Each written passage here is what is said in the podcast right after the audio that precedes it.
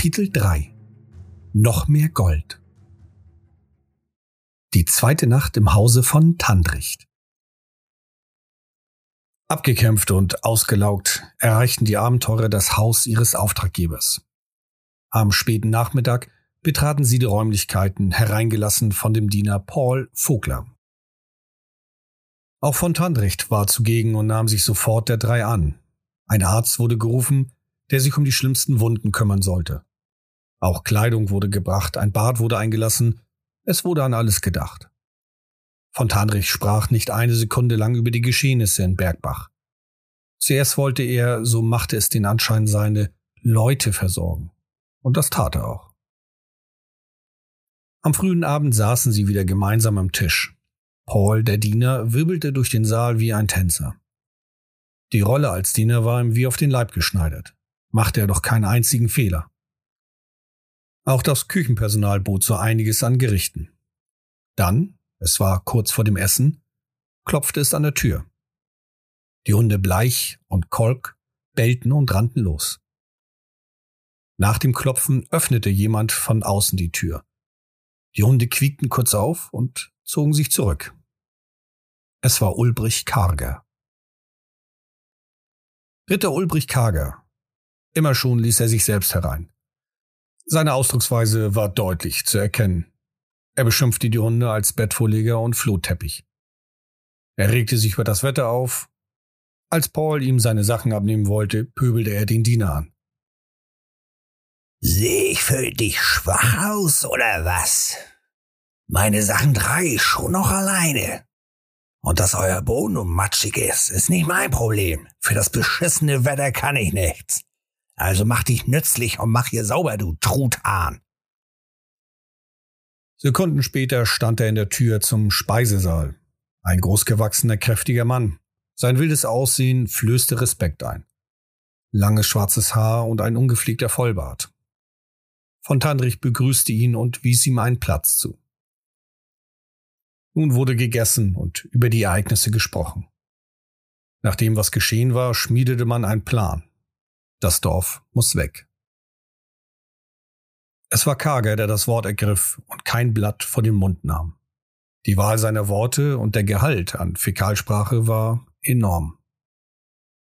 So, meine Herren, ich werde meinen Arsch dafür einsetzen, dass dieses Kackdorf platt gemacht wird. Wir marschieren hin, reißen den Spinnern das Herz raus und brennen den ganzen Scheiß nieder. Der da übernimmt die Schirmherrschaft. Er zeigte auf Clemens. Und du? Er zeigte auf Ulf. Du wirst morgen mal losstiefeln und einen Wolf jagen. Alleine. Das ist der einzige Teil, der dir noch fehlt. Also sieh zu, dass du das Tier erlegt kriegst. Ich kann auch nicht mit nem Knappen da aufschlagen. Machen wir dich zum Ritter, und zwar bald. Schluss mit dem am Rockzipfel herumgehänge. Wird Zeit, sich zu beweisen, mein Junge. In den Höhlen habt ihr gute Arbeit geleistet. Die Idioten nehmen wir uns dann nach dem Dorf vor. Mal sehen, wie die gucken, wenn sie ein paar Pfund Stahl in die Fresse bekommen, die Dreckschweine. Kann ja wohl nicht sein, dass es in Ulrichsreich und dem des Kurfürsten solchen Abschaum gibt. Ich bereite alles vor und melde mich dann. Clemens, du holst die Erlaubnis ein, uns zu dem Dorf zu führen, damit wir es reinigen können, wie Olaf das immer so schön sagt. Der Abend verlief weiterhin ruhig. Dieses Mal hatte jeder der drei Abenteurer ein eigenes Zimmer zugewiesen bekommen. Kein nervendes Schnarchen, Ruhe und Frieden. Clemens und Kent wollten am nächsten Tag den Rechtsspruch anhören, während Ulf sich seiner letzten Prüfung stellen würde. Die Jagd nach dem Wolf. Auf zur Wolfsjagd. Am nächsten Tag trennten sich vorerst die Wege der drei, da jeder andere Dinge zu erledigen hatte. Wann sie sich wiedersehen würden, stand auf einem anderen Blatt. Ulf stand schon sehr früh auf und packte seine Sachen. Er verließ Middenheim und wanderte in Richtung Wald. Da begrüßten ihn Händler, Handwerker und Straßenwächter. Heute regnete es nicht, der Himmel aber war bewölkt. Stundenlang irrte er im Wald umher. Dieser Wald war der Öffentlichkeit nicht zugänglich. Überall standen Warnschilder, die von den weißen Wölfen aufgestellt wurden. Man tat gut daran, den Anweisungen auf diesen Schildern Folge zu leisten. Den ganzen Tag über folgte Ulf einer Spur, die er bereits am Vormittag entdeckt hatte. Am frühen Abend dann spürte er den Wolf auf. Die Begegnung war fast episch. Als wüsste der Wolf, wer Ulf ist und was er will, starrte er ihn an. Ulf wartete nicht und lief los. Der Wolf wich nicht zurück. Eine Weile umkreisten sich die beiden, dann stürmten sie aufeinander los. Der Wolf sprang und biss um sich. Er erwischte Ulf schwer, der nun aus einer tiefen Wunde am Unterarm blutete. Geschockt wehrte er sich und versuchte den Wolf in den Schwitzkasten zu bekommen. Zwar gelang ihm das, doch der Wolf konnte sich befreien und erneut zu beißen. Das fast weiße Fell des Wolfs war blutverschmiert. Es war nur das Blut des Knappen. Nun blutete Ulf aus zwei Wunden. Dieser Wolf war zäh. Der Kampf endete in Bodenlage. Ulf hatte eine Bisswunde am Unterarm und eine im Gesicht. Unbeabsichtigt beschmierte er den Wolf mit seinem Blut, so dass man glauben musste, der Wolf wäre verblutet. Als bei Ulf die Kräfte nachließen, er hatte das Tier erneut in den Schützkassen genommen, riss er sich noch ein einziges Mal zusammen. Mit einem Ruck brach das Genick des Wolfs, der nun leblos auf ihn krachte. Anschließend lag er mehrere Minuten, vielleicht eine halbe Stunde auf dem nassen Waldboden und atmete tief durch. Schwer angeschlagen machte er sich daran, das Tier zu häuten. Dabei stellte er sich sehr geschickt an. Trotz seiner Wunden gab er sich Mühe. Der Gedanke an den bevorstehenden Ritterschlag ließ ihn die Schmerzen vergessen. Ein neuer Ritter. Bei Einbruch der Nacht erreichte der angeschlagene Knappe Ulf Hagel den Bau. So nannten die weißen Wölfe ihre Quartiere. Beim Hereinkommen schon schlugen ihn zwei Ritter feste ins Gesicht. Ulf taumelte, ließ das Fell aber nicht los. Dann wankte er an den Feuerschalen vorbei auf Ulbricht zu, der ungeduldig auf ihn wartete. Ulf legte das Fell ab und kniete vor seinem Meister nieder. Dabei entdeckte er eine Rüstung und einen zweihändigen Hammer. Im Bau wurde gesungen. Ulf war am Ende. Ausgemergelt starrte er in das Gesicht seines Meisters. Dann, nach einigen Minuten, musste er sich erheben. Dabei drückten ihn aber zwei Ritter nach unten. Nun mobilisierte er seine letzten Reserven. Er drückte die schweren Hände der Ritter nach oben. Aufrecht stand Ritter Ulf nun vor Ulbrich, der vor Stolz kaum sprach. Er überreichte seinen Knappen die Rüstung und den Hammer. Danach wurde getrunken und vollends gesungen. Der Richtspruch Clemens konnte nicht glauben, dass Olaf den Anwalt hatte gehen lassen. Gemeinsam mit Kent und einer ganzen Horde von Neugierigen warteten sie auf den Richter, der den Richtspruch verkünden sollte. Dabei beobachtete Clemens die Masse an Menschen. Das Gebäude quoll fast schon über. Der Richter erschien, alle standen auf und der massige Amtsträger begann. Da der Angeklagte Dr. Olaf Hochhut von Grund auf geständig ist und das in allen Fragen, fiel mir eine Entscheidung nicht schwer. Aufgrund seines Vergehens wird er zum Tode verurteilt. Das Urteil wird morgen Abend vollstreckt. Allerdings gibt es noch Anmerkungen. So ist es dem Angeklagten aufgrund seiner großen Verdienste für das Imperium gestattet, die Art der Hinrichtung selbst zu wählen. Nach seinem Tode, wenn er seine gerechte Strafe verbüßt hat, ist ihm ferner gestattet, seine Überreste in einem Garten Moors unterbringen zu lassen. Es ist also von großer Wichtigkeit, einen Erben zu benennen, was ebenfalls eines seiner Privilegien darstellt. Die Verhandlung ist geschlossen. Kent und Clemens konnten es nicht glauben. Zum Tode verurteilt? Olaf, der Clemens wie einen Sohn großgezogen hatte? Der Kent immer wie ein Freund behandelte?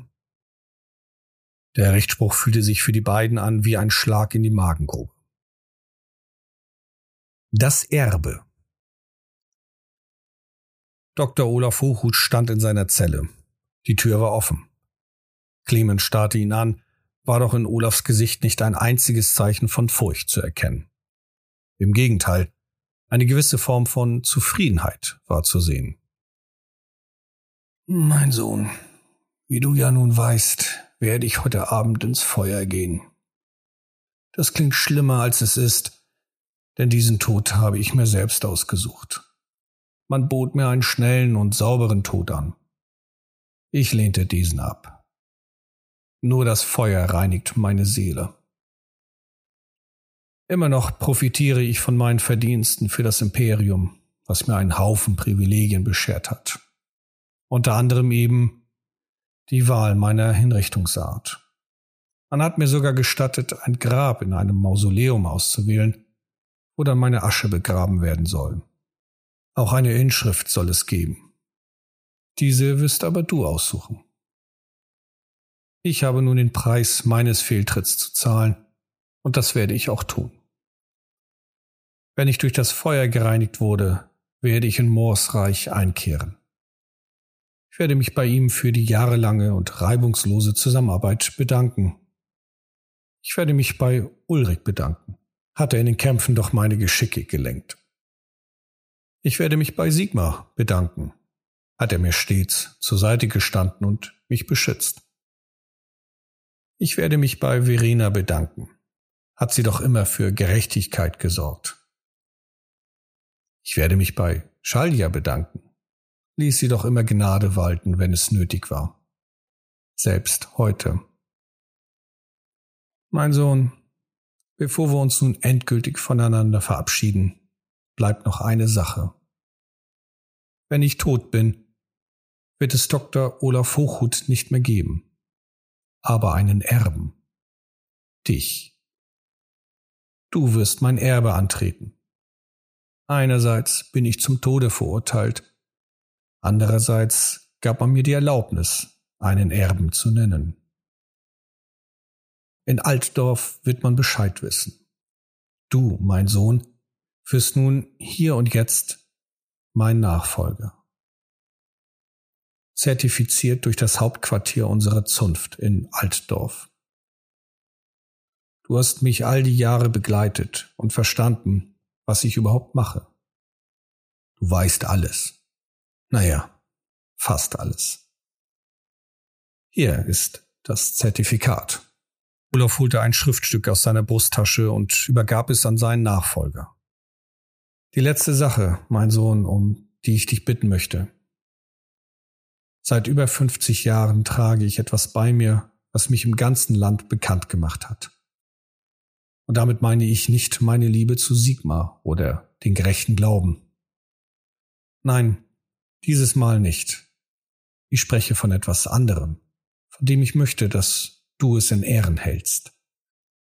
Griff hinter sich und holte seinen alten Hexenjägerhut hervor. Er schaute ihn an. Es war aus einem schweren Leder gefertigten Statussymbol. Insignien waren auf ihn graviert und der doppelschweifige Komet aus Messing war auf ihm zu sehen. Es gab eine Vorrichtung für zwei kleine Fiolen auf der rechten und eine Halterung für ein Notizbuch auf der linken Seite. Letzteres steckte auch noch drin. Mit einem Lächeln im Gesicht setzte der Inquisitor Dr. Olaf Hochhut seinem Schützling Clemens diesen Hut auf. Geh in die Welt hinaus und sorge für Gerechtigkeit. Suche und finde das Chaos. Bringe alle Zweifler zur Strecke, beschütze unseren Glauben. Vernichte die Verderbten. Ein letztes Mal nun verneige ich mich vor einer Person. Ich verneige mich vor dem Hexenjäger Clemens Hochhut von der Lerche. Olaf verbeugte sich tief vor Clemens, drehte sich um und verschwand im Innern seiner Zelle. Epilog die letzte Szene an diesem Abend, direkt nach dem Erhalt des Hexenjägerhuts, sah sich Clemens Hochhut von der Lerche dem Dorf Bergbach gegenüber. Auf einem Hügel stehend beobachtete er das Treiben im Dorf. Neben ihm standen seine Freunde Kent und Ulf. Etwas weiter ein Dutzend Ritter des Weißen Wolfs. wartend auf den Befehl, das Dorf niederzumachen. Wartend auf den Befehl des Hexenjägers, der hier die Verantwortung und die Führung übernommen hatte. In Clemens Augen spiegelten sich die Hütten wieder. Es regnete in Strömen. Wehmütig zupfte er sich den Hut nochmal zurecht, schaute zu seinen Männern und gab kopfnickend den Befehl. Auf geht's.